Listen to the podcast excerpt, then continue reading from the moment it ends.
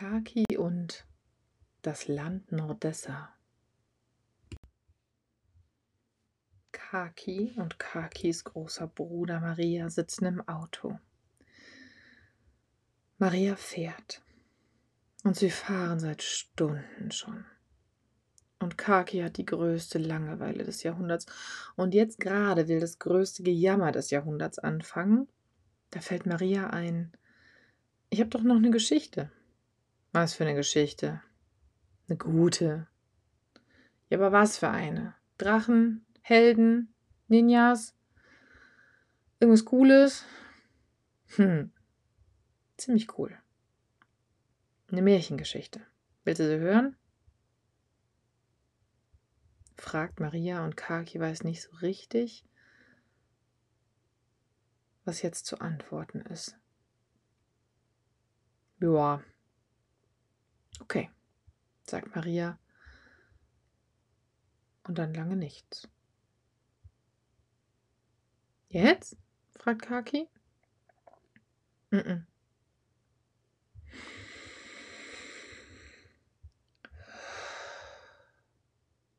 Jetzt, sagt Maria und fängt an. Es war einmal ein Prinz der hatte eine nette Freundin, die war arm und lebte in einem kleinen Haus.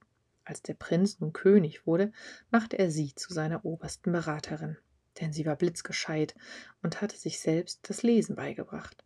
Und lesen konnten nur wenige in seinem Lande. Sie sagte zu, mit der Bedingung, dass sie immer und immer in der großen Bibliothek leben könne, und wenn er was wolle, dann müsse er zu ihr kommen. Er willigte ein. Und er kam schon bald und sagte, die Menschen kommen zu mir, weil sie nicht genug Tiere haben, die sie schlachten könnten. Sie sagen, sie hätten Hunger. Komm morgen wieder, sagte die Beraterin. Ich muss lesen. Und das tat sie. Und am nächsten Tag berichtete sie ihrem Freund und König Denk dir, Freund und König, es gab einst vor langer Zeit und fern von hier ein Land, da war es unter Strafe verboten, die Tiere zu töten. Da lebten Mensch und Tier in Frieden, und alle wurden satt.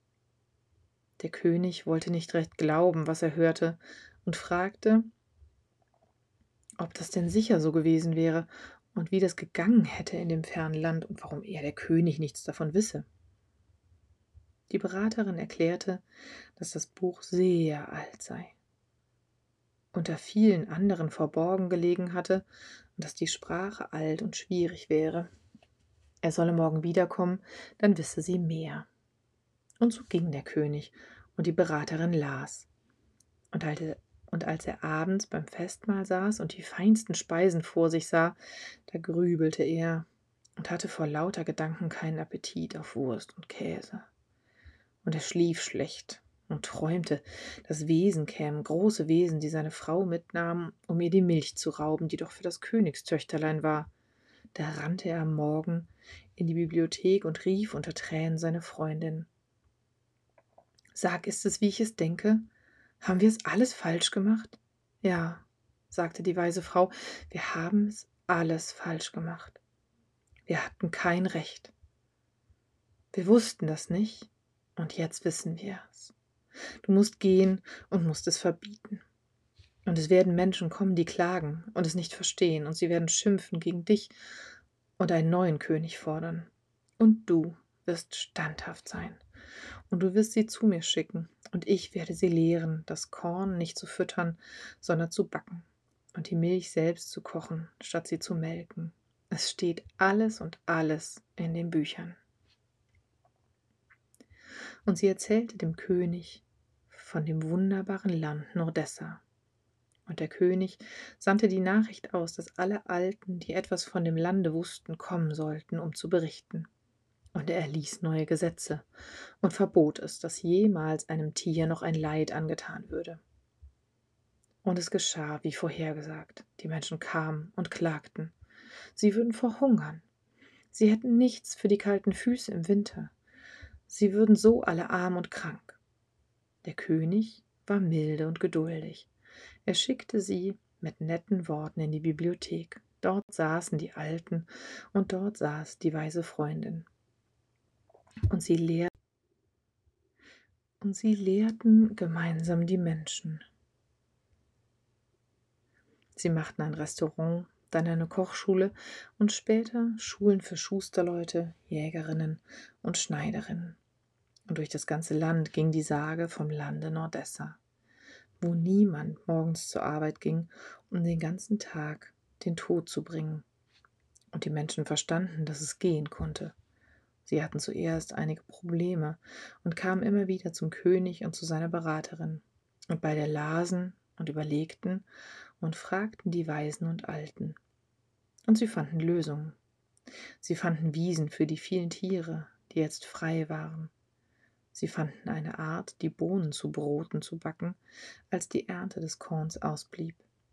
Sie fanden auch Stoffe, um Schuhe zu machen und Taschen.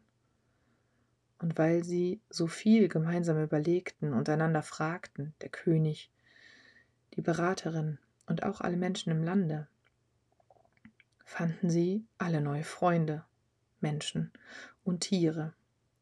Und bald waren alle satt im Königreich, und es kamen viele Gelehrte und Gesandte von weit, weit her, um zu hören und zu sehen, was sie nicht glauben konnten, dass es Nordessa nun wieder gab. Und Maria blickt auf von der Straße und in den kleinen Spiegel vorne und sieht Kakis Kopf im Sitz zur Seite gerollt und die Augen geschlossen. Schlaf gut, Kaki, schlaf gut.